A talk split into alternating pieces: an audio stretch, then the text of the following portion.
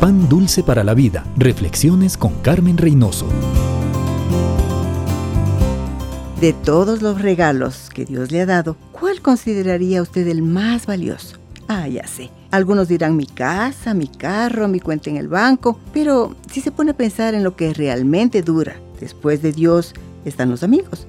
Un amigo le ama, le comprende, le levanta cuando está caído, le ayuda a convertirse en una mejor persona. Con un amigo usted comparte experiencias hermosas y profundas. Un amigo permanece a su lado cuando todos le abandonan. ¿Todos los amigos tienen estas características? No, solo los buenos amigos.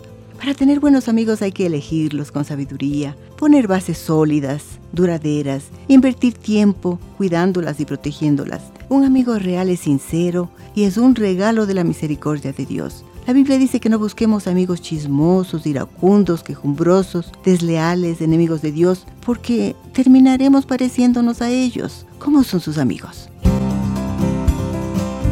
Pan dulce para la vida. Reflexiones con Carmen Reynoso.